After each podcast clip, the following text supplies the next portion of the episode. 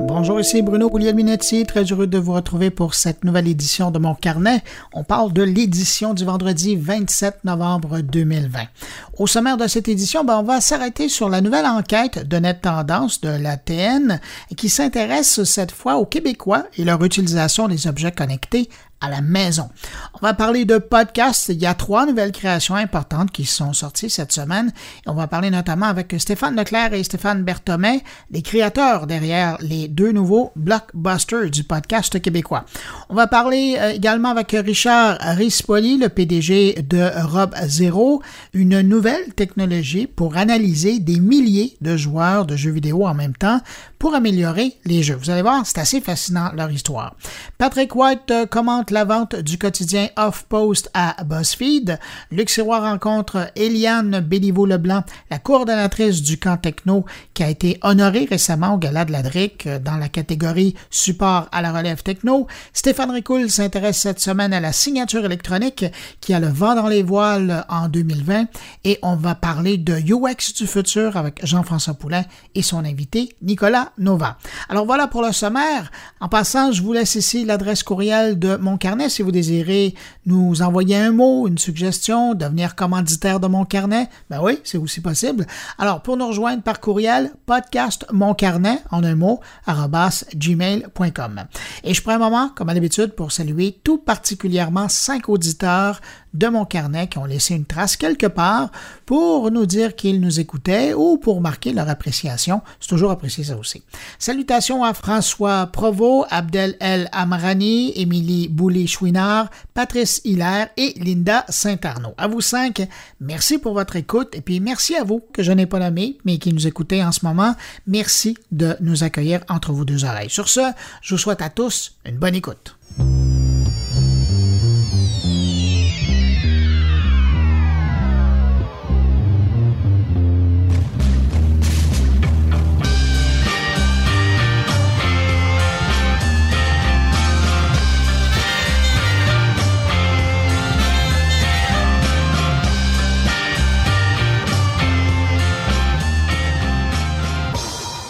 Les gens de Amazon Canada ont publié cette semaine un rapport pour illustrer leur rapport à l'économie canadienne. Et je trouve ça intéressant de partager avec vous quelques chiffres euh, extraits de ce rapport parce que j'ai pas beaucoup vu euh, cette info circuler.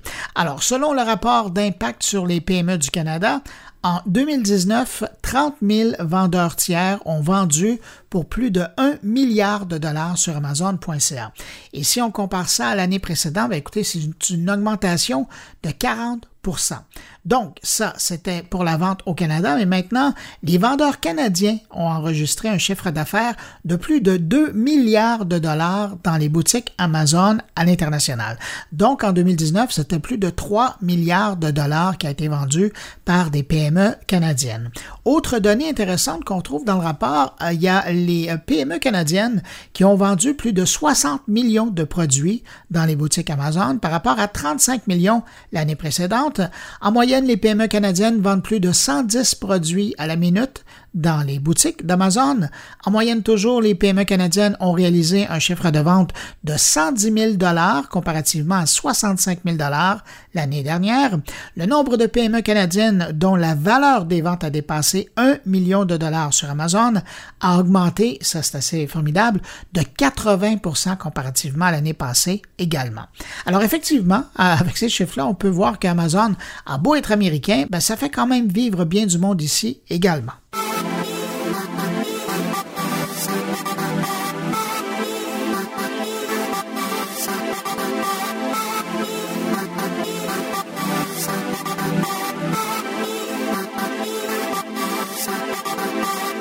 Publication cette semaine d'une nouvelle enquête Net Tendance qui porte sur la maison intelligente, la maison branchée si vous voulez. Et il y a des chiffres euh, pas mal intéressants euh, pour avoir un portrait de l'adoption des technologies par les Québécois au quotidien chez eux dans leur logis. On découvre qu'au Québec, plus du tiers des adultes québécois possèdent au moins un appareil intelligent pour la maison et que les trois quarts d'entre eux Ceux qui en ont donc un les utilisent quotidiennement. Les trois catégories d'appareils intelligents les plus populaires dans les foyers québécois, ben d'abord, c'est les appareils de surveillance euh, et ou de contrôle des foyers, pensez aux caméras. Au deuxième rang, on retrouve les enceintes intelligentes et en troisième position, les objets connectés contrôlant l'énergie à la maison, donc pensez au thermostat. Et en ce qui concerne les enceintes euh, intelligentes, on parle de 18% des Québécois qui auraient ce type d'appareil, les fameuses bornes, là, euh, chez eux. Quant aux raisons qui incitent les adultes québécois à se procurer ces objets connectés pour la maison, ben, il y a 53% de ceux qui en possèdent au moins un qui mentionnent l'amélioration de leur confort ou de leur qualité de vie à la maison. Effet intéressant selon toujours Net Tendance, les freins à l'acquisition d'appareils intelligents pour euh, le foyer demeurent selon les répondants ben, la perception d'un manque d'utilité ou de pertinence, le prix et puis finalement les risques liés à la confidentialité ou à la sécurité des données. Pour parler des grandes tendances de cette enquête, je vous propose d'écouter cet entretien avec Claire Bourget, la responsable du Net Tendance chez ATN. Claire Bourget, bonjour. Bonjour Bruno. Claire, on se retrouve euh, cette euh, semaine pour parler du nouveau Net Tendance, un Net Tendance qui euh, s'intéresse à la maison intelligente. Claire, la grande question, parce que ça fait quelques années que vous posez des questions aux Québécois par rapport à leur utilisation des, objets branchés dans leur maison, qu'est-ce que vous, vous retenez de cette édition-ci? Oui, effectivement, on en est à notre troisième année de mesure sur cette euh, thématique qui est euh, celle de la, maison connectée, la maison intelligente. Puis ce qu'on observe, en fait, dans un premier temps, c'est que l'usage, euh, l'adoption des objets connectés pour la maison est, est en croissance de 2018 à 2020, on est passé de un adulte sur quatre qui avait adopté au moins un objet euh, connecté pour la maison. Puis là, on est rendu à un petit peu plus que un adulte sur trois, plus exactement 37% Fait que c'est quand même... Euh, c'est un bon important. Ben, c'est un bon important. Il y a un foyer sur trois qui euh, possède euh, et utilise en majorité là, au moins euh, un objet, un objet connecté, c'est quand même c'est quand même important. Puis on voit aussi que l'enthousiasme est, est, présent. Il y a un petit peu plus fort chez les hommes que chez les femmes, cependant, mais c'est quand même c'est un 56% des hommes, puis on est à 43% des femmes qui se disent très enthousiastes par rapport à à de tels objets, puis qu'ils y voient une place là aussi. Oui, un intérêt, oui. Un, intérêt, exactement. Puis dans, dans le cadre de l'enquête, on a euh, plus particulièrement euh, euh, mesuré certaines catégories d'objets connectés. On parle par exemple tout le volet surveillance, contrôle de la maison. On voit par exemple le volet divertissement, tout le, les enceintes, les enceintes intelligentes c'est de tous les objets dont on a mesuré l'évolution, l'adoption, c'est celui où la croissance a été euh, la plus forte. On parle de plus 11% euh, d'augmentation pour, euh, pour de tels objets. Mais c'est intéressant parce que si on regarde la version précédente, donc de l'an dernier, il y avait un intérêt qui était marqué. Je me souviens qu'il y avait bien des gens, ben, je pense qu'ils avaient 7% de taux d'adoption, mais il y en a beaucoup qui disaient être intéressés dans les 12 prochains mois. Donc, ça s'est concrétisé, ça. Ça s'est effectivement concrétisé. Un élément que je trouve intéressant dans, nos résultats qui, qui ressort, puis euh, il y a quelques années au CFRIO, on avait aussi euh, mesuré l'usage en santé connectée. On s'était vraiment concentré sur la santé connectée. Puis ce qu'on avait identifié à ce moment-là, puis ce que je retrouve dans cette étude-ci, toute la question, c'est que les gens ont une, c'est nouveau, les objets connectés, les gens ont quand même une méconnaissance de ce que ça peut leur apporter comme avantage. Fait ça, c'est probablement le plus grand frein à, l'adoption de, ces objets. Et c'est gros, hein, parce que vous, vous dites dans, cette édition-ci que c'est un frein pour 62% des gens qui ont une perception d'un manque d'utilité ou de pertinence. Alors que quand on regarde, pas le plaisir, mais l'utilité que les gens y trouvent, c'est énorme au, quotidien, le nombre de gens qui utilisent les objets connectés qu'ils ont dans leur maison là, au quotidien Ce que ça dit, dans le fond, c'est que les, pour les entreprises qui en, en fabriquent, en mettent en marché, ben, il y a tout un travail de sensibilisation sur euh, les avantages que ces objets-là euh, procurent. En terminant, Claire, avez-vous l'impression que la pandémie, le confinement, le temps passé maintenant à la maison, là, c'est, pour certains, c'est presque du 24 heures sur 24. Avez-vous l'impression que ça, ça va jouer sur l'augmentation des objets intelligents ou branchés euh, à la maison? Au niveau des objets, on, un peu quand même. Mais on va le voir dans le prochain numéro du Net Tendance, Arrête en décembre, qui va porter sur le portrait numérique, puis comment les gens utilisent les outils à la maison. On, sans brûler nécessairement les prochains punch, mais on voit, il y a, vraiment des, euh, au niveau du comportement, même au niveau du choix des outils, euh, le téléphone intelligent versus l'ordinateur.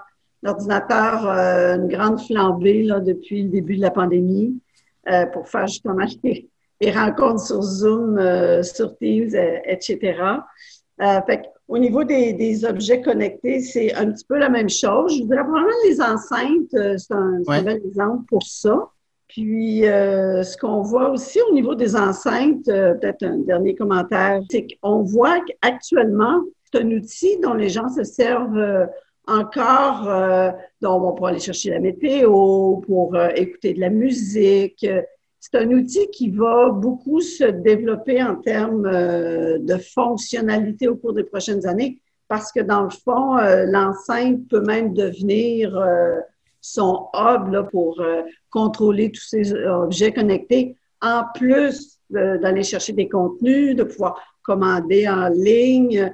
Fait tout ça, ça va se faire, je pense, au cours des prochaines années. Puis on le voit au niveau des plus jeunes, hein, c'est Actuellement, les taux d'adoption sont plus élevés chez les, moins de, 45 ans sur ces outils-là. C'est intéressant ce que vous dites parce qu'à l'heure actuelle, les gens opèrent les objets connectés dans la maison à partir de leur téléphone, mais tranquillement, pas vite, on va voir cette, marge euh, diminuer pour le bénéfice des, bornes, des enseignes connectées. Alors, ça va être intéressant de voir comment ça va, ça va jouer. Ça. Bon, ben Claire Bourget, je pense que c'est un rendez-vous pour la suite euh, le mois prochain. Oui, exactement. Claire Bourget, directrice intelligence d'affaires et de recherche marketing à l'ATN, qui est l'auteur du Net Tendance. Merci beaucoup d'avoir pris le temps de nous parler de cette enquête euh, sur les maisons intelligentes. Ça me fait plaisir, Bruno.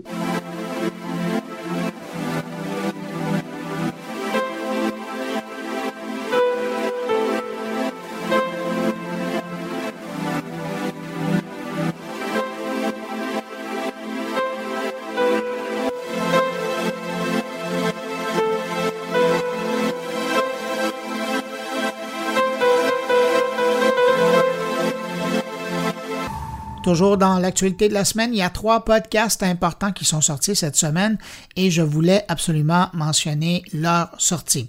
Le premier, c'est Pour votre info, c'est le titre, une balado d'actualité pensée pour les gens d'affaires, mais je vous dirais tout de suite que si vous êtes curieux, vous allez apprécier même si vous n'êtes pas dans le monde des affaires. Le concept est assez simple, mais ça marche bien. C'est un sujet d'actualité, un invité et 20 minutes pour creuser la question.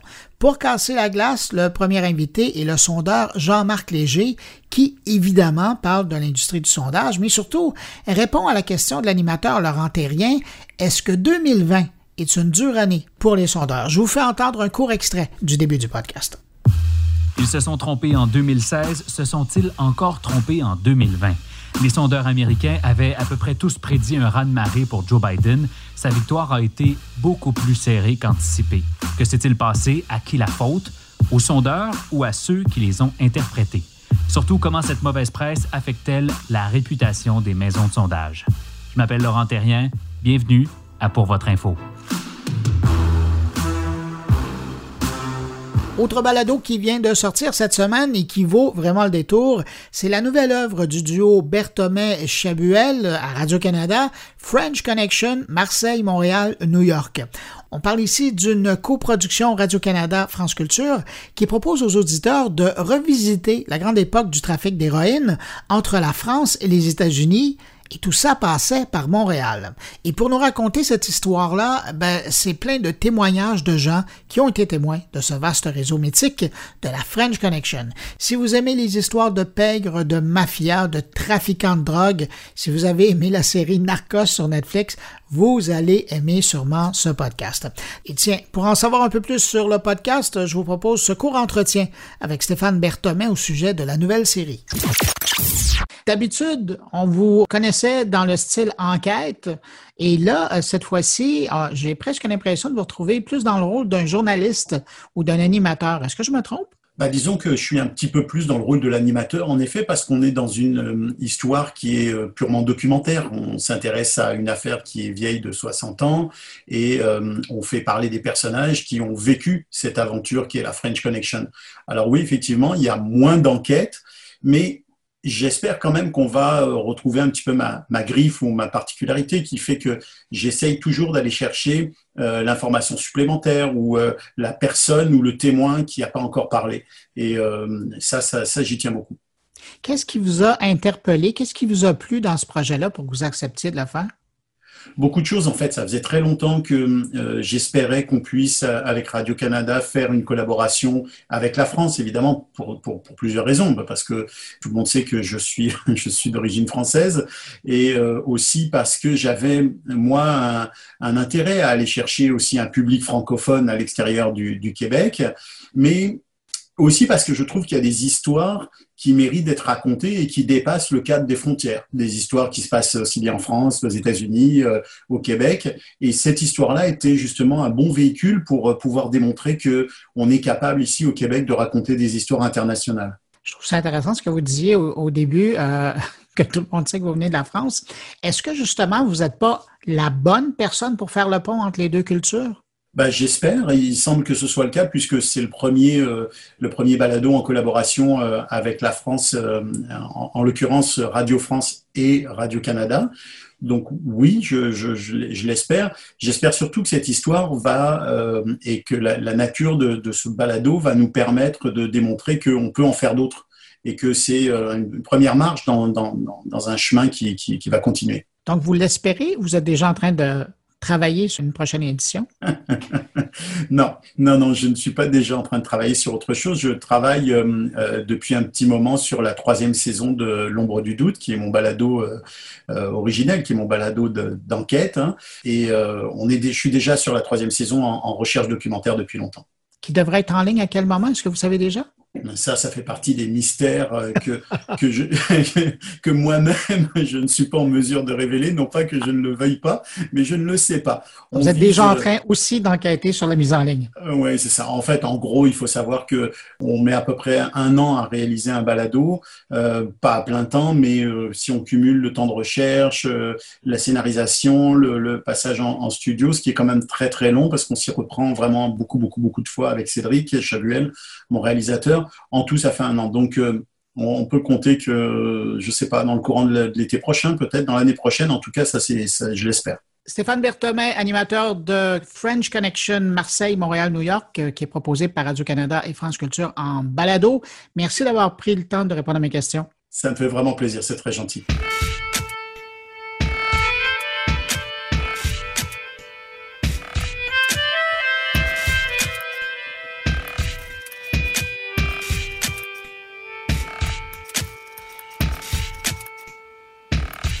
Le troisième podcast sorti cette semaine dont je voulais absolument vous parler, c'est celui du journaliste et réalisateur Stéphane Leclerc qui reprend à sa façon la formule développée par la journaliste Émilie Perrault avec son podcast pourquoi Julie, qui devient maintenant Pourquoi Marie? Et on parle ici de la chanteuse Marie-Carmen. Stéphane Leclerc, j'ai la chance de le connaître depuis longtemps. En fait, ça remonte au début des années 2000, à l'époque de la mythique émission Macadam Tribu, animée par le grand Jacques Bertrand, j'ai une pensée pour lui. Stéphane était journaliste et puis moi j'étais chroniqueur sur l'émission. Depuis, il a roulé sa bosse, il est devenu un incontournable journaliste de la scène culturelle, un réalisateur hors pair et un excellent chroniqueur chez Julie Schneider. Bref, j'étais curieux de savoir ce qu'il avait euh, retiré de cette toute première production de podcast. Alors, je lui ai parlé un peu plus tôt cette semaine. Si on se parle, c'est parce que euh, tu lances une nouvelle, je pense que c'est ta première série de podcasts, hein? Absolument, c'est la première fois que je fais du podcast. Bon, puis moi, je voulais te demander, puis après, on va parler de la série, mais pourquoi le podcast? Parce que tu es partout, euh, tous médias ou tout type de médias confondus. Pourquoi choisir le podcast pour offrir ce travail-là? Je pense que c'est un sujet qu'on n'aurait pas pu faire autrement, tout simplement.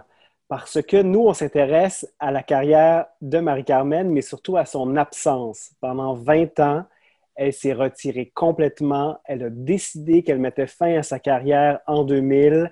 C'était son choix. Elle était toujours populaire et on se demande pourquoi elle est partie. Alors, euh, est-ce que ça aurait pu faire euh, une émission sur un grand réseau? Je ne suis pas certain parce qu'on veut vraiment une intimité avec ce sujet-là. On s'intéresse euh, une icône des années 80 et 90. Donc, ceux qui vont aller écouter ça s'intéressent à cette période-là, mais aussi ça peut aller chercher un plus large public. Mais à la base, on va vraiment aller chercher un public qui s'intéresse aux années 90, Ils vont être ravis d'avoir ça. Il faut aussi dire que c'était la suite d'une série qui a connu beaucoup de succès. Pourquoi Julie?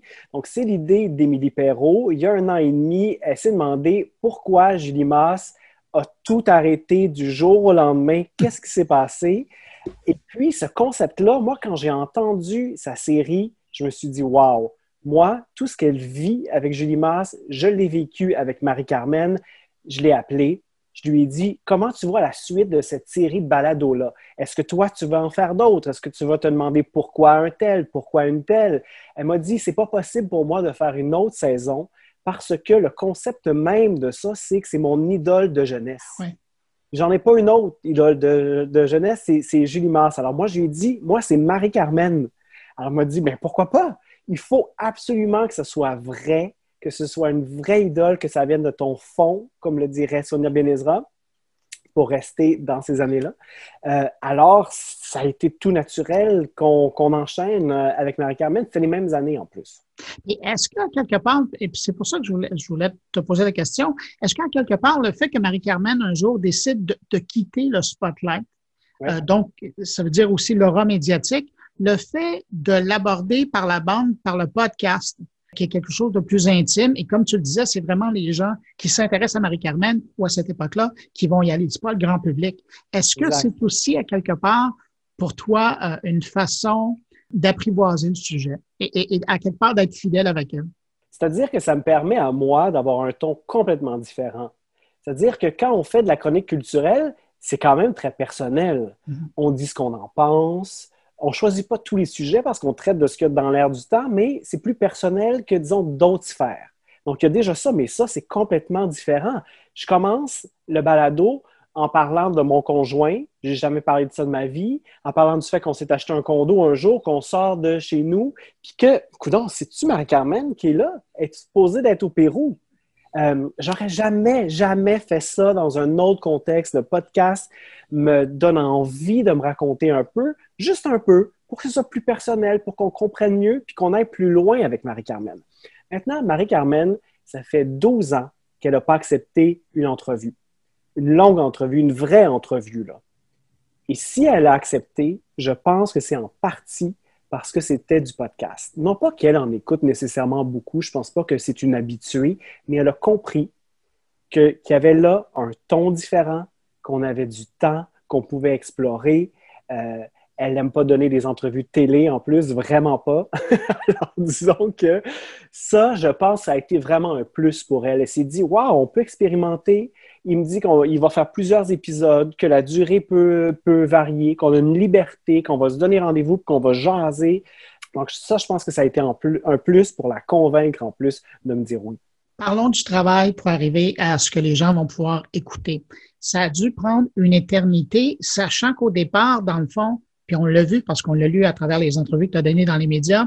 C'est une lettre, c'est une bouteille à la mer que tu as envoyée. Pour toi, ça a bien tombé parce qu'elle a attrapé la bouteille, elle l'a ouvert, elle l'a lu et, ça lui a plu. Mais euh, une fois que c'est fait, ça, qu'est-ce qui se passe? Comment tu abordes euh, ce sujet-là, la production? Bien, bien honnêtement, on s'est lancé dans cette série-là et on aurait fait cette série, peu importe la réponse de Marie-Carmen. Comme Émilie Perrault avec Julie Masse, elle est allée de l'avant. Et Julie euh, n'a jamais donné d'entrevue à Emily. C'est un contexte très différent. Elle habite aux Bahamas avec Corey Hart. C'est un petit peu plus compliqué. Euh, donc, on est parti. Mais pour moi, il fallait d'abord et avant tout que je fasse une vraie démarche avec Marie-Carmen pour qu'elle me dise oui ou non. Je voulais pas commencer à parler à des gens de son entourage, puis là, qu'elle l'entend dire Hey, il y a un Stéphane qui m'a appelé, il veut faire une série sur toi, il veut savoir comment ça s'est passé. Eh, je pense qu'elle aurait eu peur de ça, elle n'aurait pas eu confiance. Alors, il fallait d'abord et avant tout avoir son oui ou son non avant d'aller de l'avant avec d'autres intervenants. Et donc, ça, ça a pris des semaines et des semaines et des semaines parce que je voulais vraiment bien le faire. J'ai communiqué avec le metteur en scène parce qu'elle est revenue sur scène il y a quelques mois dans un spectacle concept avec Joe Bocan et avec Marie-Denise Pelletier. Un retour à la scène, ça oui, mais un retour médiatique, ça, c'était non pour elle. C'est même dans son contrat qu'elle ne donne aucune entrevue petite parenthèse. Et donc, je suis vraiment, je suis entré en contact avec le metteur en scène du spectacle, je suis entré en contact avec sa gérante, Magali Rancourt, et je lui ai écrit une lettre à la main de plusieurs pages, avec mes, j'aime, ça dire ça, avec mes prismacolores de l'école primaire, de l'époque où j'aimais Marie-Carmen, j'ai fait des cœurs, vraiment une lettre d'amour. Je lui porter ça. Sa gérante a choisi le bon moment pour, pour lui remettre. Donc, tout ça, c'est un mois et demi, mettons, juste pour vraiment lui soumettre cette demande-là de la meilleure façon possible pour avoir un oui. J'aurais pas pu faire plus pour avoir un oui. Et c'est le jour de ma fête, le 24 juin, que j'ai appris euh, qu'elle allait m'accorder cette entrevue-là. Et une fois qu'elle a dit oui, ben, je voulais faire l'entrevue avant d'appeler les autres intervenants parce que je voulais qu'elle soit vraiment en confiance. Donc ça, c'est quelques semaines plus tard. On a fait beaucoup d'entrevues dans une crise aussi, évidemment. C'était l'été, donc j'ai pu quand même me promener sur les routes du Québec, rencontrer certaines personnes. Tout ne s'est pas fait euh, à distance. Ça, c'était bien aussi. Je suis allé rencontrer une de ses fans numéro un chez elle, dans l'anneau d'hier, dans son sous-sol. C'est un musée Marie-Carmen. Donc, il fallait que je vois ça, tous ces objets-là. Donc, euh, et ensuite, la scénarisation. Donc, c'est un podcast comme ça, c'est plus, c'est presque plus long encore qu'un autre média parce que euh, tu peux peaufiner. Peaufiner, c'est de la vraie scénarisation. C'est un grand documentaire que tu fais là. Oui, c'est extraordinaire de pouvoir scénariser dans, dans ce contexte-là avec cette durée variable-là. C'est-à-dire, ça donne toujours entre 30 et 40 minutes parce que, bon, je pense que tout le monde trouvait que c'était un bon format. Euh, mais la scénarisation podcast, c'est un pur bonheur. Tu retiens quoi de cette expérience-là? Parce que quand on, quand on s'embarque et une fois qu'on a accouché du projet, là, qui nous tient pendant des mois, il reste toujours quelque chose. Tu repars avec quoi? Euh, ce plaisir de pouvoir raconter une histoire de façon un peu plus personnelle, c'est vraiment un, privilège. Euh, je pense que c'est ça, le, plaisir d'embarquer dans un sujet, c'est ça, et puis, puis d'avoir un rapport plus personnel. C'est vraiment ça, en tout cas, pour moi, qui a été très, très différent, plus émouvant, plus intense. Ça a été peut-être le projet le plus intense du côté émotif de ma carrière toutes les émissions du matin que j'ai fait à la radio, c'était plus intense encore parce que je dormais pas, mais euh, je pense que c'est ça. Euh, c'est ça que je retiens le plus. Et puis, j'ai déjà fait du documentaire télé. Euh, et puis, j'ai pas eu le même plaisir. J'ai adoré ça, mais la lourdeur des images, le défi des images en plus fait en sorte que tu peux des fois pas aller aussi loin que, que, tu le voudrais. Alors qu'avec ce projet-là, Pourquoi Marie, j'ai l'impression que je suis allé le plus loin possible. Je vais te citer et je vais te poser la question que tu as posée à Amélie Perrault. Est-ce que tu vas en remettre? Est-ce que tu vas signer? Tu vas te réembarquer dans un projet comme ça? Je l'espère. Moi, je l'espère. Euh, j'ai plusieurs idées. Euh, je, il faut aussi euh, trouver les bonnes personnes hein, avec qui faire ça parce que c'est un engagement de groupe. Dans mon cas, c'est Marie-Hélène Frenette-Assad qui a réalisé qui a fait le montage, qui a fait de la musique originale, Elodie Gagnon qui a produit euh, de récréation. C'est elle qui avait réalisé Pourquoi Julie et c'est vraiment un travail à trois. C'est-à-dire Marie-Hélène et moi, euh, vraiment toutes les premières ébauches, tout le premier travail et ensuite un regard extérieur d'Élodie sur tous nos scénarios. Pour moi, je commençais pas, mon ouverture c'était pas celle-là. Elle m'a dit c'est pas assez personnel. Moi, j'avais d'autres réflexes, hein, un réflexe plus de chroniqueur culturel. Donc, de journaliste. exactement, je commençais avec son retour sur scène inattendu Puis ce que ça m'avait fait, c'était quand même personnel, mais c'est son retour sur scène. On m'a dit non, raconte la fois là, que tu es sorti de chez vous, tu me comme tu me l'as raconté la première fois qu'on s'est rencontrés pour ce projet-là. Donc, euh, et puis, euh, Cube nous a laissé complètement, complètement carte blanche, une liberté totale. Euh, ça aussi, ça fait vraiment plaisir. Donc, je, je, je retournerai dans une expérience comme celle-là, mais avec cette liberté-là. Stéphane Leclerc, donc à partir de cette semaine, pendant deux semaines, Pourquoi Marie, c'est disponible sur Cube Radio? L'application et le site. Exactement. Et puis par la suite, ça sera disponible sur toutes les autres bonnes plateformes de, distribution de balado. Oui, à partir du 9 décembre. Ben, merci d'avoir pris le temps de nous parler. Merci à toi, Bruno. À bientôt. et bon prochain podcast. merci, c'est gentil.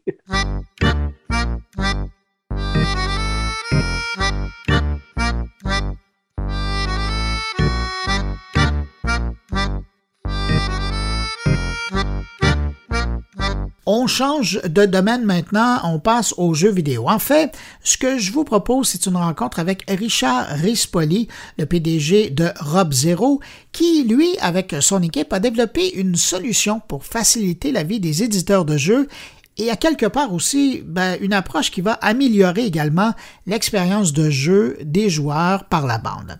Cette nouvelle approche, c'est Rob Zero, euh, qui permet, en utilisant des outils de mesure construits sur euh, des algorithmes d'intelligence artificielle, de mesurer l'expérience des joueurs en temps réel.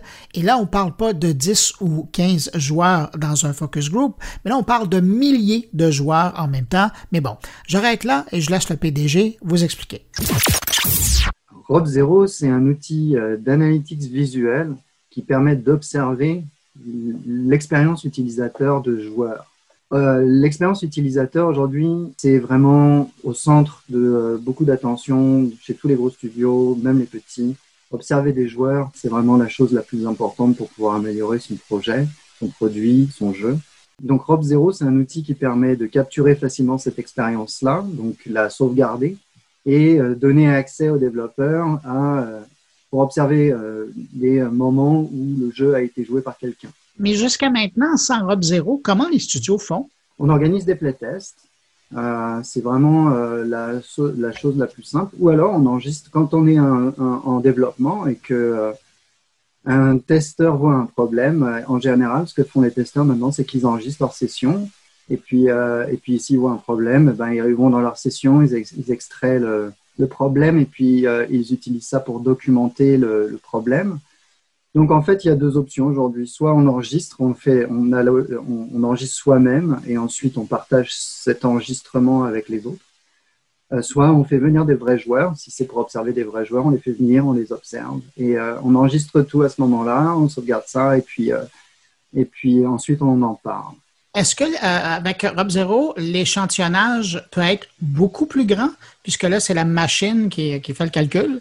C'est ça. Donc, euh, en fait, en fonction de ce qu'on est en train d'enregistrer, euh, on, va, euh, on va prendre énormément de données, que ce soit des joueurs réels ou que ce soit des joueurs, des, les, les développeurs. ça génère énormément de données. Et donc, ce que fait Rob Zero, c'est vraiment pointer du doigt les données à regarder. Ou au moins donner accès aux données qui sont les plus, les plus pertinentes à l'instant T. Parce que euh, ce qu'on se rend compte, c'est que, imaginons un, un, testeur, en revenons dans le cas du testeur, c'est lui qui joue. Là, on s'entend, il a son téléphone, il a le jeu qui est en développement. Il voit un problème. Ce qu'on veut, c'est que dès qu'il arrive sur Hop 0, on lui mette rapidement sa dernière session en place, qu'il puisse tout de suite voir la dernière session et qu'il puisse tout de suite la partager avec tout le monde. C'est ce que lui aurait fait. Il aurait enregistré sa session, il aurait été la chercher, il aurait été, il aurait découpé, il aurait, etc. Donc, c'est couper un peu tout ce processus-là pour finalement donner accès tout de suite à aux data qui est pertinent. Dans le cas d'un joueur, un vrai joueur, donc là on est dans un produit qui est sorti, hein, on est dans un autre cas de figure.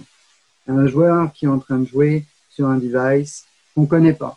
Nous, ce qu'on va faire, c'est qu'on va attraper ces moments-là sur un énorme échantillon de joueurs. On va attraper des moments anonymes à l'intérieur de toute cette expérience de jeu comme une sorte de mosaïque. Plutôt que d'enregistrer toutes les sessions, on enregistre des tout petits moments pour être très peu pénalisants pour le téléphone, mais aussi pour être anonyme. Et ces moments-là, on les reconstruit et donc la machine regarde ça et va isoler des moments qui sont euh, plus intéressants à regarder pour le développeur. et on va transformer 16 000 heures en 12 minutes, on va dire. Donc évidemment, ça, c'est un filtre extrêmement intelligent et pratique pour les développeurs quand un produit est live pour rapidement avoir accès à des données qui sont qui font du sens ou qui sont pertinentes à regarder. La machine, elle va, elle va sélectionner ces moments-là pour pour euh, faire gagner un temps incroyable aux développeurs, tout simplement. Surtout aussi pour lui permettre de regarder des moments précis à l'intérieur de l'expérience de son jeu, comme euh, la première partie des joueurs, euh, les joueurs qui ont quitté, euh, des joueurs qui ont quitté définitivement le produit, c'est toujours intéressant parce qu'on peut regarder qu'est-ce qui s'est passé. Euh, donc c'est, on parle d'un outil d'analytics parce qu'on est capable de renseigner euh, de la métadonnée, donc on a quand même des données assez chiffrées euh, sur ce qui se passe dans les joueurs. Mais en fait, c'est vraiment un outil qui permet d'observer euh, ce qui se passe vraiment chez les joueurs, de comprendre les joueurs plus avec en les observant qu'en regardant des chiffres, on va dire. Beaucoup plus ça. Mais les deux coexistent à l'intérieur d'Europe 0. C'est-à-dire qu'on peut aussi l'utiliser pour faire des calculs plus précis, évidemment. Mais en général, euh, la force du produit, c'est de pouvoir regarder les joueurs. Aujourd'hui, dans le monde, est-ce que Zero a un concurrent? Dans le web, c'est des choses qui existent beaucoup. Dans le web, les, il y a des outils qui existent qui permettent de regarder les, les utilisateurs, voir un petit peu comment est-ce qu'ils naviguent, etc., à l'intérieur d'un produit web. Dans le mobile, ça n'existe pas. Euh, ça existe de manière un peu naïve. Et nous, on a porté ça vraiment à un niveau beaucoup plus intelligent. Euh, parce qu'une implémentation naïve ne fonctionne pas bien. Euh, quand on commence à tout sauvegarder, ça génère juste trop de données et ça fait exploser. Et donc, le... ce qu'il faut savoir, c'est que comme on récupère des données qui sont à la fois visuelles et d'input, c'est quand même, ça peut être pénalisant pour le, pour le jeu, pour le, pour le joueur. Or, un jeu, il faut que ça tourne bien, il ne faut, pas qu'il, faut pas que ça soit ralenti. Et donc, nous, on a une, on a une façon très intelligente de récupérer ces datas-là. On va pas forcément être exhaustif, mais on va les prendre uniquement sur, euh, dans les moments où on sait que ce jour-là va pas être pénalisé. Ça s'arrête automatiquement dès qu'on détecte qu'il y a un ralentissement pour que, pour pas que ça ralentisse le jeu. Donc nous, on le fait vraiment d'une manière complètement différente des autres. On prend vraiment, quand on est live, on prend une mosaïque d'instants qui est observée et qui ensuite va être filtrée, plutôt que d'essayer d'avoir quelque chose de complet on va prendre des moments un peu, euh, un peu euh, statistiques à l'intérieur de toute cette expérience. On va récupérer un échantillon qui va ensuite être réduit à un sous-échantillon. Euh, donc, il n'y a pas de concurrent parce qu'on a une façon complètement sur mesure de faire, de faire cette capture-là et pas du tout naïve, vraiment pensée pour les jeux vidéo vous le mentionnez, c'est énormément de données que vous êtes capable d'aller chercher, même des données pour aller plus loin que le comportement du joueur. Comment vous abordez toute la question justement de la gestion des données et de la vie privée dans votre approche avec Europe Zero? Alors, quand on est en développement, il n'y a pas évidemment de problème de, légal parce que le téléphone appartient à un des développeurs du studio, donc on est dans un système qui est, euh, qui est euh, légalement sans, sans problème. Quand on est live, ce qu'on fait, c'est que alors, les données d'usage qu'on a, nous, elles sont pas démographiques, elles sont pas personnelles, elles sont, euh, du, elles sont d'usage euh, sur le comportemental. Oui. Comportemental. C'est son comportement. Alors évidemment, ça, le comportement d'un joueur, ça reste couvert par euh, par le GDPR et d'autres et d'autres règles qui sont en place pour protéger la vie des, des joueurs. On est évidemment très attaché à ça pour nous-mêmes déjà, tout simplement pour nous, et évidemment pour les autres. Euh, ce qui se passe, c'est que même si les données sont anonymes, euh, non, euh, non renseignées sur qui il est, donc sa la démographie, son genre, son âge, c'est pas des choses qui nous, qui nous intéressent. Ce qui nous intéresse, c'est son comportement. Et son comportement, finalement, ben, ça lui appartient quand même. Et donc, il a le droit, l'utilisateur, les jeux proposent maintenant à l'intérieur d'un menu la possibilité tout simplement d'arrêter euh, euh tout, toute capture euh, et même de récupérer les données qui ont été, qui ont été, qui ont été faites. Mais nous, on n'est pas capable de faire ce chemin-là. C'est-à-dire qu'il faut que ce soit la personne qui le demande elle a un identifiant secret que nous, on n'est pas capable de faire le, rapprochement entre une personne et son identifiant secret. Il faut qu'il fasse la demande.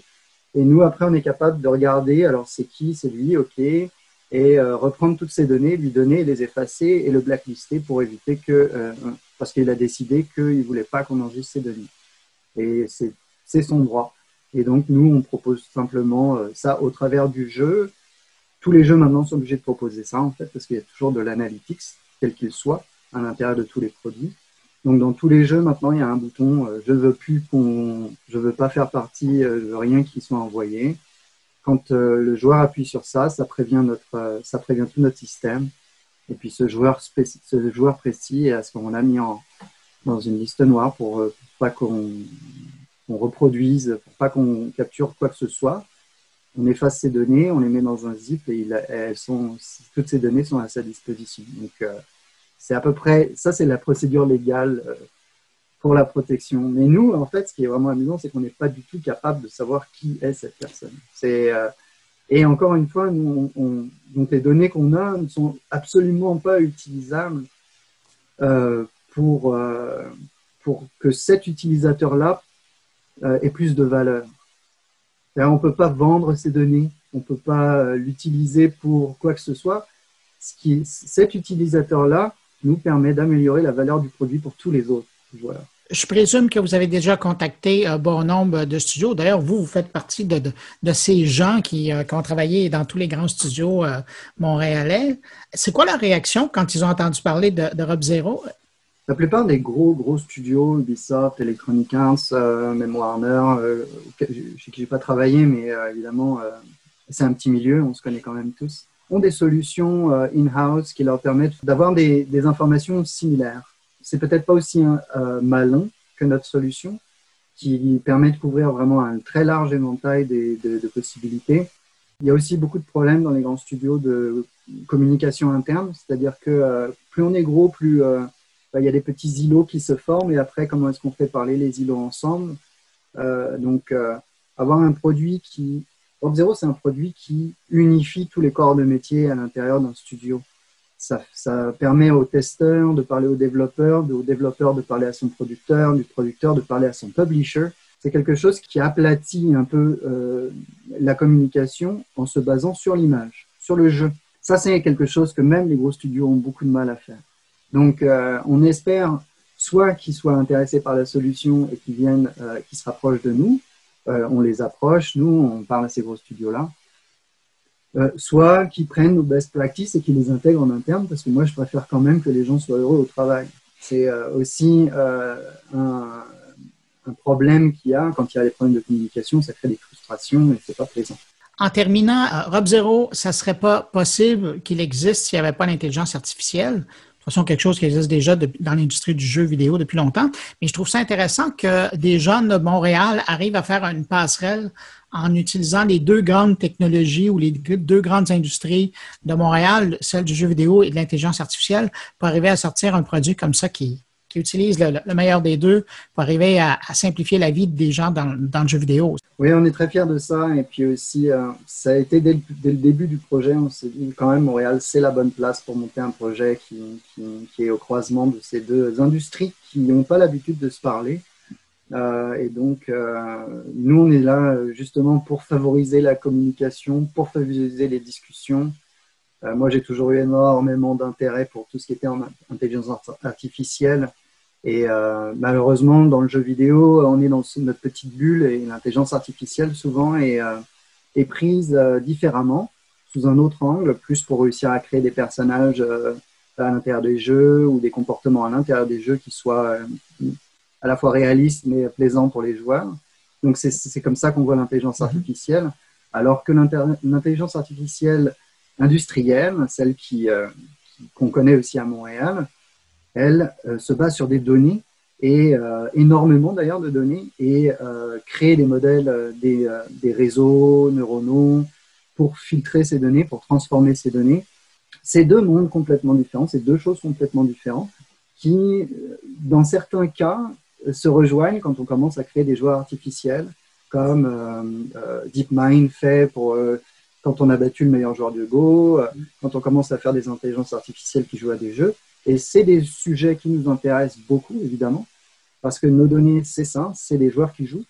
Et donc, on est en train, nous, d'expérimenter avec qu'est-ce qu'on peut faire avec ces données-là, qui sont des joueurs qui jouent à des jeux. Est-ce qu'on serait capable de les copier? Est-ce qu'on serait capable de créer des intelligences qui jouent à ces mêmes jeux qu'on est en train d'observer? Richard Rispoli, c'est un plaisir de vous rencontrer. Je vous remercie d'avoir pris du temps pour répondre à mes questions. Richard Rispoli, il est PDG d'Europe Zéro. Je vous remercie puis je vous souhaite bonne chance avec euh, votre nouvelle approche. Merci beaucoup. À bientôt. Au revoir. Au revoir.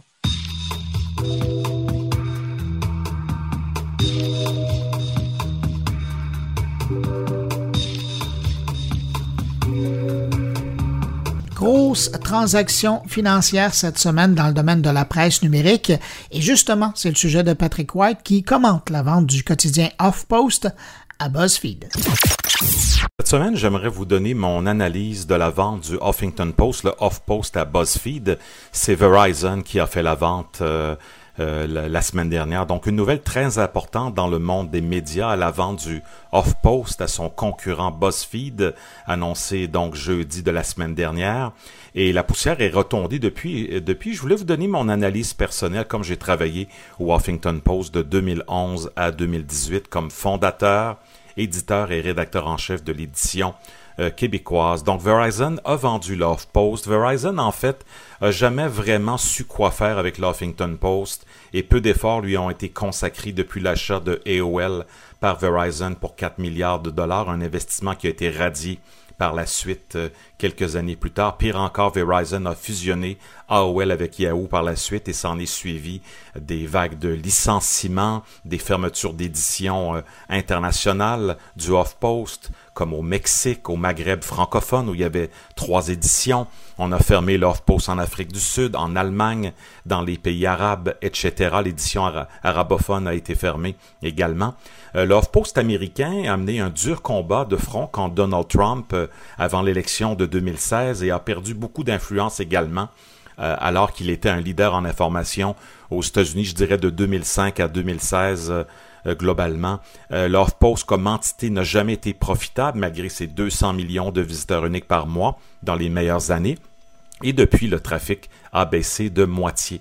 Euh, personnellement, moi, mon poste d'éditeur et de rédacteur en chef au HuffPost Québec a été aboli en octobre 2018 pour des raisons budgétaires. Tout était très centralisé à New York et Toronto à l'époque et mon licenciement était à quelque part un espèce de soulagement. Gérer une décroissance, c'était pas très agréable et c'est agréable pour personne.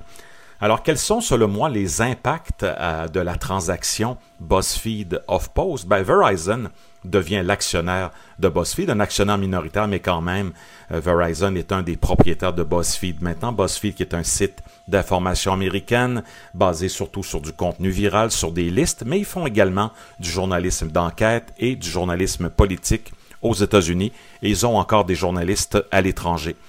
Euh, ben, évidemment, Verizon va gérer le commerce électronique des deux sites et la publicité également. Donc, il y a un lien qui va demeurer. Et ça, c'est important en raison de la, force de frappe de Verizon, qui est le plus grand câbleau distributeur euh, et opérateur de téléphonie cellulaire aux États-Unis. Et ils sont partout dans le monde et en Angleterre, évidemment. Euh, il y a deux des propriétaires de BuzzFeed qui sont des fondateurs du Huffington Post en 2005 avec Argana Huffington. Donc, ils auront le Huff-Post tatoué sur le cœur, contrairement à Verizon qui n'en avait rien à foutre, et c'est le cas. Euh, BuzzFeed et HuffPost vont en principe garder leur identité propre et des salles de rédaction séparées, donc chaque, euh, chaque site va garder sa couleur locale. Mais il y a eu des mauvaises nouvelles déjà cette semaine. L'HuffPost Brésil a été fermé euh, cette semaine, l'HuffPost en Inde également, signe que ça va pas bien. Il y avait aussi des réglementations spéciales dans ces deux pays-là sur les propriétés étrangères des médias locaux. Euh, je rappelle que BuzzFeed n'a pas d'édition canadienne euh, ni au Québec, donc j'ose croire que l'Off-Post Québec et les Off-Post Canada vont demeurer intacts pour le moment. C'est ce que j'espère euh, foncièrement. Et il y aura des licenciements aux États-Unis et ailleurs au Off-Post en raison des doublons de postes et des économies d'échelle qui sont à prévoir, surtout donc aux États-Unis, évidemment. Et je prévois d'autres, d'autres éditions internationales du off-post euh, qui, euh, qui vont peut-être fermer, comme l'Australie euh, par exemple. Donc, en résumé, le Huffington Post n'est plus l'ombre de lui-même, mais il y reste encore des centaines de journalistes dans le monde, quelques-uns au Québec aussi, qui tentent de faire une différence dans la vie des gens. Et Ariana Huffington, la fondatrice à l'époque, qui a été rachetée par la suite, espérons-le, n'aura pas fondé ce média pour rien en 2005.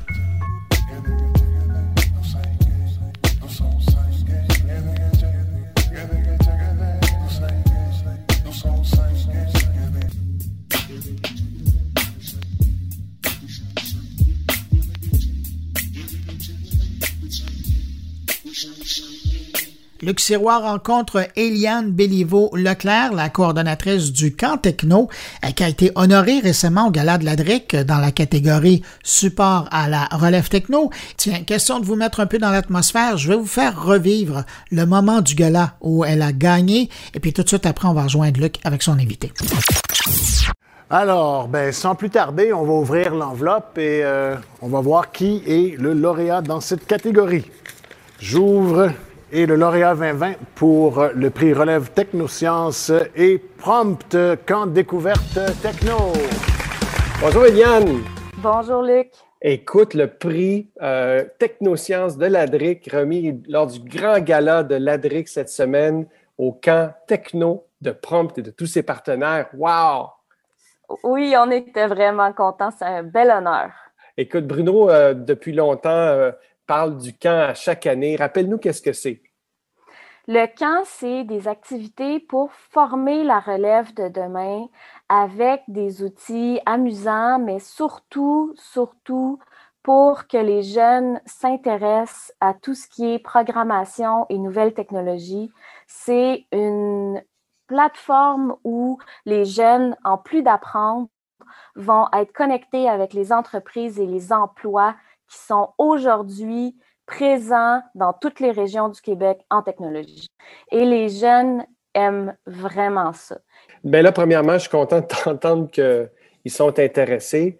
Euh, qu'est-ce qu'ils font, là, par exemple? Qu'est-ce que dans un camp, on leur fait faire, puis qu'est-ce qui les allume? Le camp est conçu en deux volets. Des activités où on leur montre en programmer et des activités où on les amène dans des entreprises, dans des laboratoires, voire des startups pour les mettre en contact avec la réalité du marché partout en région. Donc, le matin, ils travaillent sur des vrais projets. Qu'est-ce que c'est? Bien, c'est ça. C'est de programmer une reconnaissance faciale. Donc, à la fin de la semaine, mm-hmm. la reconnaissance faciale va être capable de reconnaître, admettons, les parents et les amis du jeune. Oh, Peu importe si on change de lunettes, si on change de coupe de cheveux, si on se met un chapeau, ça devrait quand même fonctionner. Puis, il euh, faut mentionner qu'avec euh, la COVID, ben, on n'est plus en présentiel. Là, on n'est qu'en virtuel. Explique-nous ça, là. Ça n'a ça, pas dû être facile. Non, parce qu'on avait l'intention d'aller euh, voir les jeunes de plusieurs régions au Québec, puis on était reçus dans plusieurs universités, plusieurs cégeps pour leur donner le goût de poursuivre des carrières euh, postsecondaires en sciences, technologies, ingénierie, mathématiques. Donc là, on s'est reviré de bord, comme on dit, et on a euh, décidé de faire des cours de groupe qui durent une heure à chaque jour. Puis, on a des rencontres hebdomadaires. Donc, toutes les jeunes du camp, peu importe l'activité qu'ils ont choisie, peu importe la semaine, puis même ceux de l'année passée, et leurs parents sont invités à 4h30 à venir à euh, l'espèce de présentation là, de l'entreprise, de l'employé de la semaine. Et puis, c'est là qu'on les met en contact virtuellement avec des vraies carrières stimulantes qui sont accessibles pour eux. Est-ce que tu irais jusqu'à dire que, ben, parce que j'ai peur, je me dis, écoute, les jeunes en confinement, en virtuel, tout ça, pendant l'été, euh, ça, ça, peut être embêtant comme expérience. Est-ce que tu irais jusqu'à dire qu'en fait, ça, a apporté du plus? Bien, j'ai parlé à plusieurs parents, puis à leur grand désarroi, les jeunes ne se tannent pas d'être devant les écrans. Donc, on reste là quand même pour les stimuler. Puis évidemment, nous, on est là justement pour leur donner une activité éducative. Là. On ne fait pas juste euh, les divertir. Donc, il y a un apprentissage qui vient avec ça, puis il y a même un volet de, si on veut, euh, orientation de carrière. Puis euh, c'est vraiment bien reçu. Les parents sont contents qu'on soit là parce que les jeunes sont un peu euh, laissés au dépourvu, je pense, pendant la COVID. Puis on veut vraiment euh, pouvoir les stimuler puis être là pour eux. Wow. Puis les visites interactives là, chez ces entreprises-là, j'assume que, premièrement, c'était chez qui, par exemple? Qu'est-ce que, où ils sont allés les jeunes? On a eu plusieurs euh, interventions pendant l'été passé. Il y a eu le C2MI qui nous a fait un beau portrait. On a eu ShareWeb. Ben oui, le C2MI euh, où ils font le, super immense laboratoire d'électronique à Bromont, tout près d'IBM.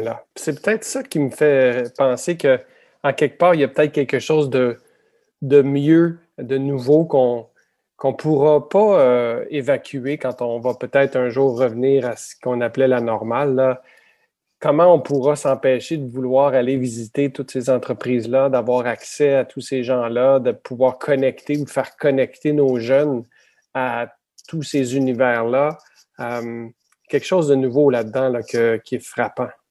Oui, c'est vraiment la plus-value que le camp a retiré de passer en mode virtuel à cause de la COVID, c'est que le jeune de Matane peut découvrir une entreprise à Québec, puis le jeune de Montréal peut comprendre que c'est à Bromont qu'il y a le, C2MI avec la microélectronique, puis allumer des lumières que normalement, le jeune n'est pas conscient de ça avant tard dans sa carrière.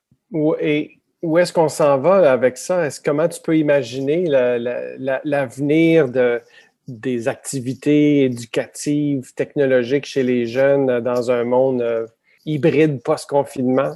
Écoute, Luc, les jeunes sont tellement bons, ils apprennent tellement vite que je pense qu'il va falloir se retrousser les manches et redoubler d'efforts pour rester en avant d'eux puis les stimuler davantage puis continuer de leur montrer des choses parce que bientôt, c'est eux qui vont nous dépasser.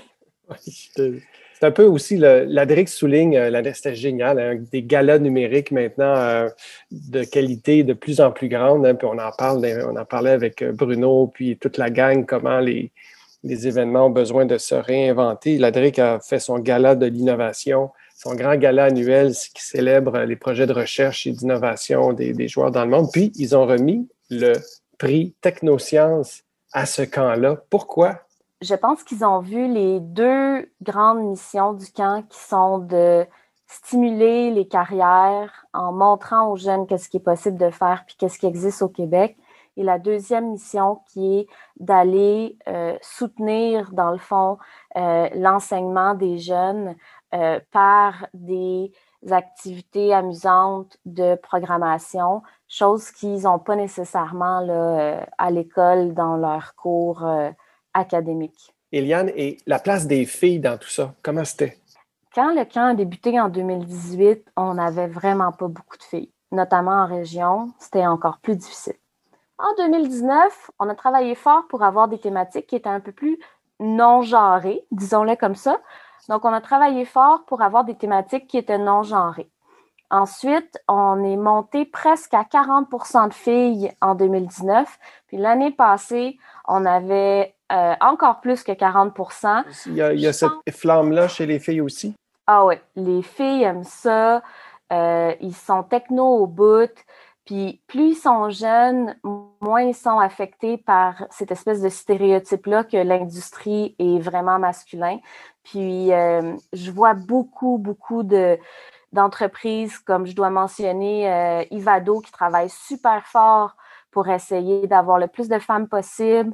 Euh, c'est vraiment intéressant de voir que l'industrie se force puis s'allie ensemble et collabore pour que les femmes, les jeunes filles soient stimulées puis soient de plus en plus nombreuses en tant qu'employées puis euh, membres de la direction.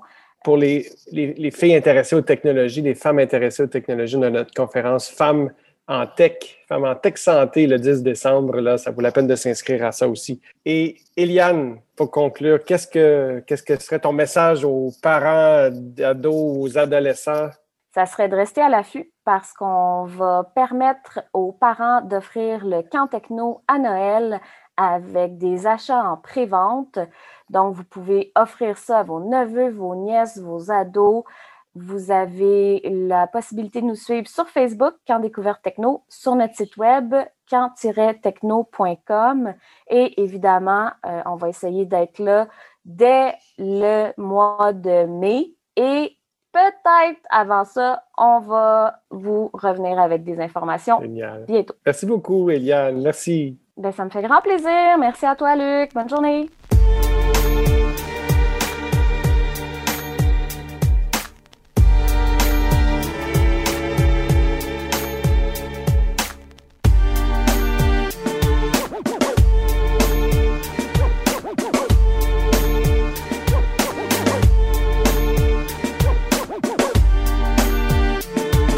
C'est bien la preuve qu'il a des antennes partout, l'ami Stéphane Ricoul. Cette semaine, il s'intéresse à la signature électronique qui a véritablement le vent dans les voiles cette année.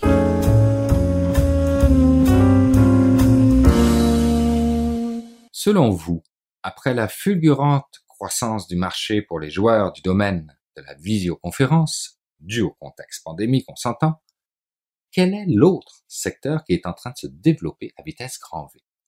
Je vous donne dans le mille, c'est celui de la signature électronique. Et c'est entré dans nos mœurs comme une lettre à la poste, comme le veut l'expression, même si aujourd'hui une lettre ou un colis à la poste, c'est pas vraiment synonyme de fluidité ou de rapidité, mais ça, c'est une autre histoire. Pensez-y bien. Il n'est plus question aujourd'hui de se voir en personne, ou tout au moins on cherche à limiter cela. Or, nous avons toujours des contrats à signer à un moment ou à un autre dans l'année donc la façon numérique est tout indiqué. Ce marché mondial de 25 milliards de dollars, selon Forrester, va grossir de 25% en 2020 au lieu des 15% qui étaient initialement prévus. Et au-delà du momentum pandémique, le coût de la signature électronique versus celui de la signature papier lui semble également favorable puisque l'on parle de plus ou moins 45 sous versus 1,80$. Ce sont des chiffres bien sûr qui émane du leader du marché, l'américain DocuSign. Les solutions, on les connaît, du moins les majeures, comme celle que je viens de citer, DocuSign, mais aussi Adobe Sign, HelloSign, qui a été racheté au passage par Dropbox en 2019 pour 230 millions de dollars, ou USign, qui a été créé en 2013 et qui vient de lever tout de même l'équivalent de 4,5 millions de dollars. À lui seul, DocuSign, qui je rappelle est un pur player, et de surcroît le numéro un mondial, devrait voir son chiffre d'affaires cette année monter à 1,3 milliard de dollars, mais surtout démontre que l'économie numérique, si elle est bien embrassée, c'est payant. Fondée en 2003, cette entreprise, oui, étant donné une année exceptionnelle, on est d'accord, a vu son cours en bourse passer de 79 dollars l'action à 215 dollars l'action sur une période équivalente à celle de la crise actuelle, c'est-à-dire de mars à octobre pour une valorisation totale de 39 milliards de dollars. Pas si pire quand même. De son côté, Adobe Sign semble, lui, avoir multiplié par 3 ses revenus sur la même période.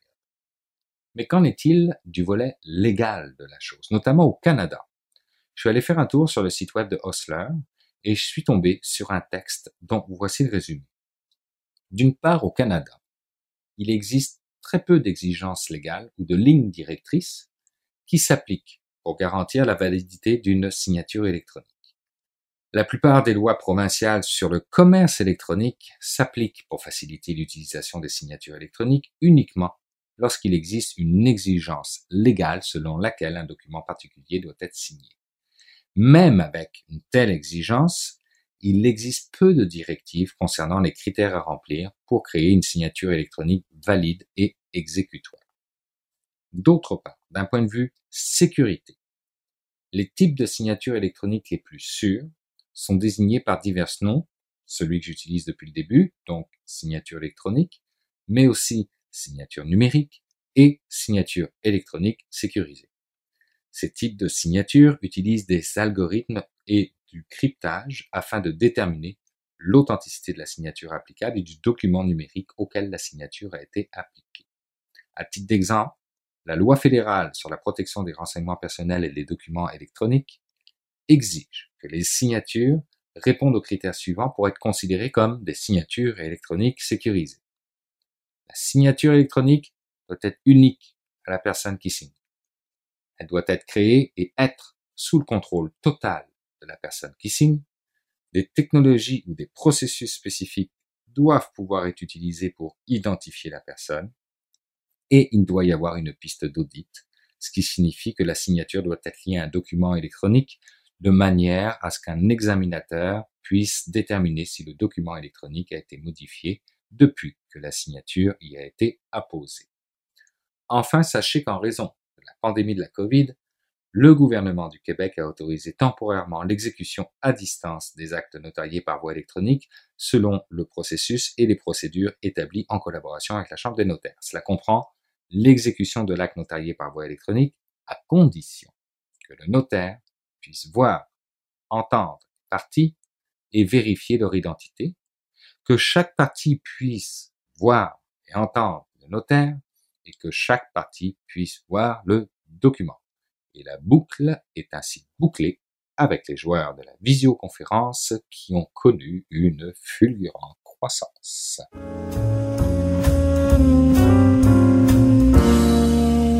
C'est le temps d'aller rejoindre mon ami Jean-François Poulain. Salut Jean-François. Bonjour Bruno. Jean-François, aujourd'hui, euh, on fait presque dans la science-fiction. Tu nous parles euh, du UX du futur.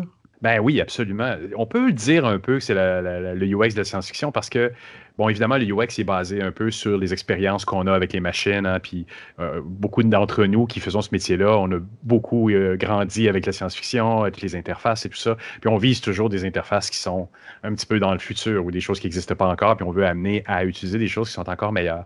Mais notre invité de cette semaine, Nicolas Nova, qui est professeur associé à l'Université de Genève, euh, lui, il a poussé ça encore un petit peu plus loin. Il fait des ateliers. On a parlé des ateliers dans, les deux dernières années de design thinking, de sprint design, euh, comme, Google le, euh, fait. Et, lui, ben, il a des ateliers, il n'a pas réinventé la roue non plus, c'est des choses qui, existaient sur des formes ou d'autres, mais il a littéralement euh, bâti ou fondé une entreprise avec ses associés qui s'appelle le Near Future Laboratory. Puis on s'entend en ce moment, je pense que tout le monde est un peu dans la grande incertitude de savoir de quoi le futur est fait. Hein. Déjà qu'on a de la misère à savoir de quoi le présent est fait. que ça devient important de, de, pouvoir se projeter. Ça l'était déjà, mais pour des grandes organisations, de pouvoir prendre des orientations importantes dans la, dans la création de nouveaux produits ou l'évolution de leurs produits, de s'imaginer où ils vont être dans quelques années. Là, on ne parle pas de 20 ans dans le futur, c'est le, Near Future Laboratory après tout. Donc, on parle d'exercices qui peuvent avoir lieu d'ici trois ans ou d'ici cinq ans. Puis, euh, pour te donner un exemple des ateliers qu'ils qui vont faire, ça va être de, par exemple, créer un catalogue euh, de leurs propres produits, de quoi ça va avoir l'air dans cinq ans. Et, de là peuvent sortir des produits des fois qui sont euh, un peu dystopiques aussi. Donc, il y a des choses à, regarder là-dedans, à prendre en compte pour dire est-ce que c'est vraiment vers ça qu'on veut s'en aller? Ça amène des belles questions au niveau des organisations. Alors, tu nous amènes dans le monde de la perspective avec ton invité. Tu rappelles le nom? C'est Nicolas Nova, professeur associé à l'Université de Genève et aussi euh, associé au Near Future Laboratory, qui est une compagnie en soi. Ben, on écoute ton entrevue. Merci beaucoup de cette rencontre-là. Puis on se retrouve la semaine prochaine. Merci Bruno. Bonne semaine. Alors j'ai un parcours un peu euh, un peu euh, sinueux comme ça, euh, euh, où j'ai fait à la fois des, des, des études hein, dans, dans, le champ de, on dit human computer interaction, hein, interaction humain machine, hein, à la fois en, en, France et en Suisse. Hein, j'ai la double nationalité et en même temps des, des études hein, de, de, de, sociologie et d'anthropologie. Et avec ce parcours un peu étrange, je, je, pour trouver un peu ma, ma voie, on pourrait dire, je me suis, enfin j'ai trouvé ma place en fait dans le champ du de design, design d'interaction, hein, il y a une quinzaine d'années, à m'intéresser au développement de produits, de services et à faire ce qu'à l'époque, avant qu'on ça s'appelle UX, hein, on parlait de euh, user research, recherche utilisateur. Hein. Et donc je faisais ce genre de choses. Et à, force de travailler avec différentes euh, personnes sur ces questions, avec un, copain qui est devenu un, collègue à, à, Los Angeles, Julian Baker, on, on en est venu à s'intéresser non pas à la, à la user experience des, des, des, des, technologies, des produits, des services d'aujourd'hui, mais à se poser la question de demain, du futur, et essayer de comprendre bah, comment on peut essayer euh, d'imaginer, d'anticiper, alors pas prédire, mais, mais d'imaginer de, des possibles et les conséquences des technologies de, de, de demain. Et, et avec le, le temps, bah, avec d'autres associés comme Fabien Gérardin et Nick Foster, on a, on a créé une petite agence qui s'appelle The Near Future Laboratory qui bah, travaille sur ces projets de design fiction hein, depuis depuis une quinzaine d'années. Et j'ai été sollicité par des écoles de, de design. Actuellement, je suis professeur associé à la Haute École d'Art et de Design à Genève pour enseigner bah, auprès d'étudiants et d'étudiantes sur ces questions, mais aussi d'autres choses autour de la recherche utilisateur et de l'anthropologie. Et en pré-entrevue, tu me mettais en garde un petit peu sur l'utilisation du terme design de fiction. Pourquoi? C'est vrai que quand on, on, essaie de trouver une traduction en français du terme design, design fiction, c'est toujours un peu compliqué. Il y a, y a une tendance, surtout dans, dans, enfin dans le monde francophone, où le mot fiction, il est souvent associé à, euh, à, à, une forme de littérature, à l'écriture de, de, de, de textes, à une production euh, textuelle. Et nous, ce qu'on essaie de faire avec Near Future Laboratory, la, la, la manière dont on voit design fiction, c'est l'idée de de, de, créer des scénarios sur demain, sur le futur, mais pas de le faire euh, d'une manière euh, textuelle, d'écrire euh, plein de, de, de, textes ou d'écrire un roman de science-fiction. Hein. Tout ça, tout ça, c'est intéressant, c'est légitime, mais nous, ce qui nous intéresse, c'est de créer des objets qui matérialisent ces scénarios, hein, de faire un, catalogue de produits qui n'existent pas, d'un manuel de voiture, de véhicule autonome pour le véhicule autonome.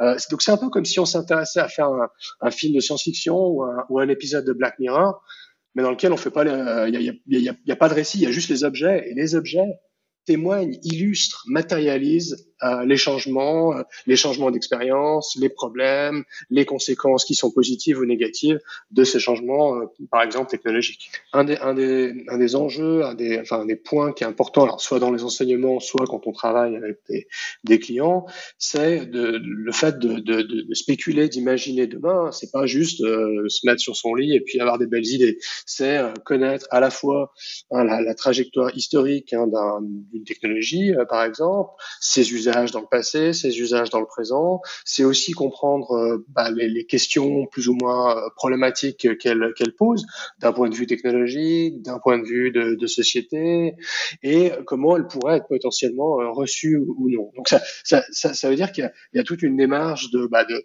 on pourrait dire, de, de, de compréhension. C'est là où la, les sciences sociales, hein, type sociologie, anthropologie, sont intéressantes.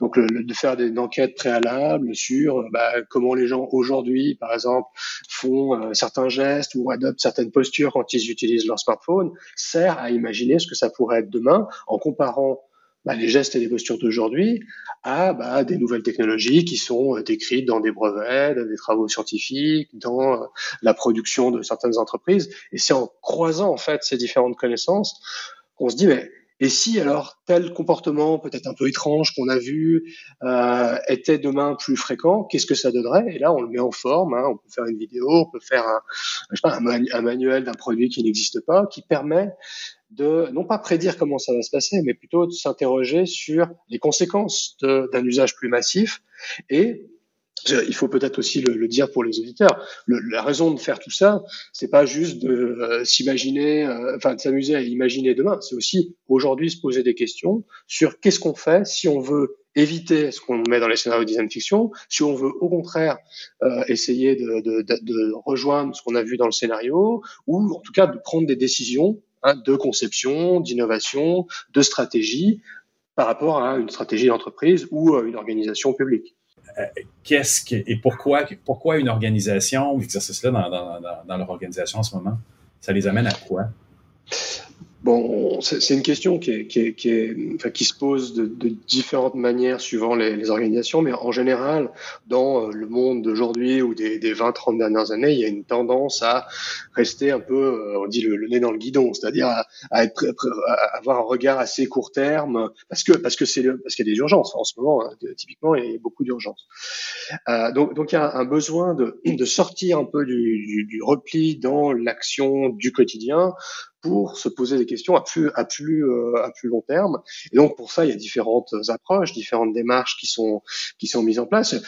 Très souvent, on voit des entreprises qui font appel à des sociétés de trend forecast ou de voilà de, chasseurs de tendances ou euh, euh, de, futurologie. Mais mais un, problème qui, se pose souvent, c'est quand, quand, quand on, on, se retrouve, mettons, avec un, un, cahier de tendance ou avec un, des documents extrêmement euh, épais, euh, extrêmement intéressants, mais, mais qui amènent une difficulté de se dire, mais qu'est-ce qu'on fait de tout ça? Nous, la manière dont on voit les, les projets de design fiction, c'est que c'est une façon de, de synthétiser toutes ces tendances, tous ces trends, tous ces signaux faibles, d'une manière à ce que ce soit accessible, compréhensible euh, pour, euh, bah, pour, pour l'organisation en question, qui peut se poser la question Hein, de se dire bah, si tel phénomène, je sais pas, euh, les objets connectés dans le monde de la cuisine euh, deviennent une tendance majeure, qu'est-ce que ça veut dire sur les objets? Donc ça, c'est ce qui peut être représenté, par exemple, dans un catalogue comme celui qu'on a fait avec IKEA. Mais pour l'organisation, ça veut dire aujourd'hui. Si je vois hein, ces, ces, tendances résumées dans cette design fiction, euh, quelle décision je prends? Sur euh, est-ce que j'ai les compétences pour pouvoir euh, réaliser de tels projets? Est-ce qu'il faut que j'acquière ces compétences? Est-ce que j'ai euh, la chaîne de production qui permet de transformer mes produits en services? Parce que c'est pour des organisations qui savent faire du produit, c'est pas toujours possible. Est-ce que j'ai des clients qui sont prêts à, se, à accepter de tels changements dans les produits? Donc c'est une manière, en fait, on pourrait dire de de, de pré-tester en fait. C'est un peu comme si on faisait un usability test, de, sauf qu'on ne crée pas le produit euh, complet, mais on a une sorte de représentation euh, qui est accessible à tout le monde, parce que l'idée de créer des formes, hein, tu vois, de faire un manuel de voiture autonome, on, on prend le format euh, Quick Start Guide qu'il y a avec euh, ce qu'on, quand on achète un iPhone, il y a une dizaine de pages. Et on fait la même chose pour un véhicule autonome. C'est une façon de faire comprendre de manière précise, détaillée, ce que c'est qu'un véhicule autonome, les problèmes du véhicule autonome, mais c'est beaucoup plus précis que de dire euh, est-ce que vous acceptez de faire des, véhicules autonomes en tant que, euh, que société, vous, euh, je sais pas, Honda, Suzuki, etc.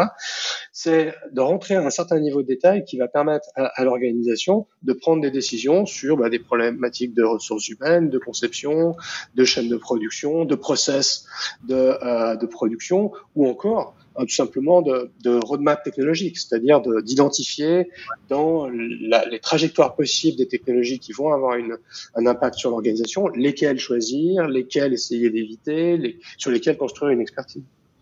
Et c'est intéressant parce que ce que je t'entends dire aussi, c'est que ça ne veut pas nécessairement dire pour l'organisation que c'est quelque chose qu'on imagine pour dans cinq ans. Les impacts, le roadmap dont tu parles, euh, si j'imagine quelque chose dans cinq ans, euh, le cahier d'instruction euh, pour un produit ou un autre, peut-être que je commence à mettre des choses en place dans les six prochains mois qui pourront toujours évoluer si je fais cet exercice-là. J'imagine que je peux faire cet exercice-là fréquemment, justement pour être toujours en mesure de, de, de voir l'espèce de ligne de temps qui se dessine et que, que, je peux préciser année par année. Mon produit va peut-être changer sur cinq ans, mais euh, ça me permet au moins de prendre des décisions un peu plus éclairées pour les six prochains mois, par exemple. Voilà. Ah, c'est exactement ça. C'est c'est pas parce que justement c'est situé dans le futur. En général, on met pas de date, mais on s'appelle Near Future Laboratory parce qu'on fait euh, en gros 3, 5, 7 ans. Hein, c'est les, échéances temporelles qui nous intéressent. Mais c'est pas parce que un scénario qui est décrit sous la forme de ces objets se passe dans 5 ans que ça qu'on ne doit pas s'en préoccuper aujourd'hui. Au contraire, si on veut pouvoir être proche de ce qu'on a mis dans le scénario ou au contraire l'éviter, il va falloir prendre des décisions aujourd'hui. Donc, revenir, on dit en fait, désolé d'utiliser les mots anglais, mais backcasting, c'est-à-dire de prendre un point dans le futur et se dire, mais qu'est-ce qu'on fait aujourd'hui, soit pour l'atteindre, soit pour l'éviter? Et donc, ça, ça c'est en fait tous ces scénarios de design fiction qu'on produit, au fond, il faut les voir comme des sortes d'objets intermédiaires qui servent à construire toutes ces étapes intermédiaires qui y a entre maintenant et plus tard pour accompagner le changement et le faire d'une manière plus euh, plus rationnel que de dire ah voilà c'est génial il y a l'intelligence artificielle ça va changer le monde euh, on y va. Mais on, comment on fait quand on est une organisation pour y aller sur l'intelligence artificielle? C'est trop c'est beaucoup trop vaste. Ça permet de concrétiser un éventuel produit euh, qui, qui, qui, est physique ou même euh, virtuel. Et, et, donc, est-ce que ça peut nous amener aussi à produire des choses qui sont dystopiques, des choses qui pourraient être complètement négatives, qu'on pourrait vouloir essayer d'éviter? Est-ce que, euh, est-ce que de ces scénarios de produits qu'on ne voudrait tellement pas avoir à produire dans cinq ans, qu'on va essayer de prendre des mesures maintenant pour s'en éloigner? Je pense que c'est aussi un, c'est aussi une dimension nous, nous, qui nous intéresse beaucoup. On a, on avait fait la, avec euh, la, la, la, fondation euh, Henry Ford à Detroit, à Détroit. Ah il, y a, il y a, c'était il y a 5-6 ans. On avait fait un, un catalogue qu'on avait appelé TBD, To Be Design. C'était un catalogue d'objets, euh, une sorte d'objets connectés qu'on pourrait, pourrait euh, posséder. Un peu comme c'est, maintenant on a, il y a plus ça en Amérique du Nord, mais à l'époque dans les avions il y avait le SkyMall catalogue. Je sais pas si. Oh, vous vous souvenez, qui était une sorte de catalogue de toutes sortes de gadgets improbables. Et donc, on, on avait pris ça comme modèle pour représenter, c'est pas forcément de manière dystopique, mais c'est de représenter un certain nombre de, de scénarios possibles pour les objets, euh, les objets connectés, avec l'idée que certains puissent avoir un, un caractère euh, intéressant, pertinent, d'autres soient complètement, euh, on va dire, à éviter à tout prix de notre point de vue, et donc de trouver, enfin, on avait fait ça de manière à obtenir une sorte d'équilibre dans le, les scénarios avec un catalogue comme il y a plein d'objets, bah, c'est assez, assez, évident, le format euh, donne cette possibilité. Et, et on s'était, on s'est, dit après coup qu'en fait, on, intuitivement, on est arrivé à une sorte de règle, c'est-à-dire que 70% sont à peu près des objets euh, possibles, probables, 20% sont des objets dans lesquels bah, il commence à y avoir quelques problèmes et on se dit mais ça, ça va pas bien marcher ou ça va être, ça va être problématique. Et 10% des objets, c'est la catastrophe totale, c'est quasiment dystopique, un peu à la, à la Black Mirror. Et donc l'idée, c'était de montrer que dans le futur, il y a cet éventail, de, ce répertoire des possibles, et qu'il faut avoir un équilibre entre, entre des choses plus ou moins positives et négatives pour pouvoir prendre des décisions. Parce que si on met que des objets qui sont euh, euh, catastrophiques euh, et, et, qui montrent des mondes du futur dystopique, c'est bloquant pour l'action. Ça, ça, peut être, ça peut faire un peu peur même. Galanova, merci beaucoup pour cette entrevue. Merci.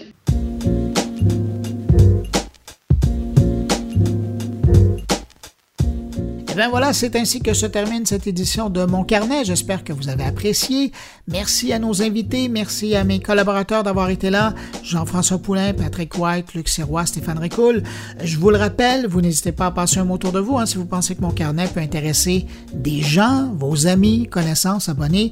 C'est simple, vous les invitez à visiter moncarnet.com ou de passer visiter leur plateforme préférée d'écoute de balado-diffusion et euh, ils trouveront facilement Mon Carnet là-dessus. Merci d'avoir été là. On se retrouve la semaine prochaine pour une nouvelle édition de Mon Carnet. Au revoir. Portez-vous bien.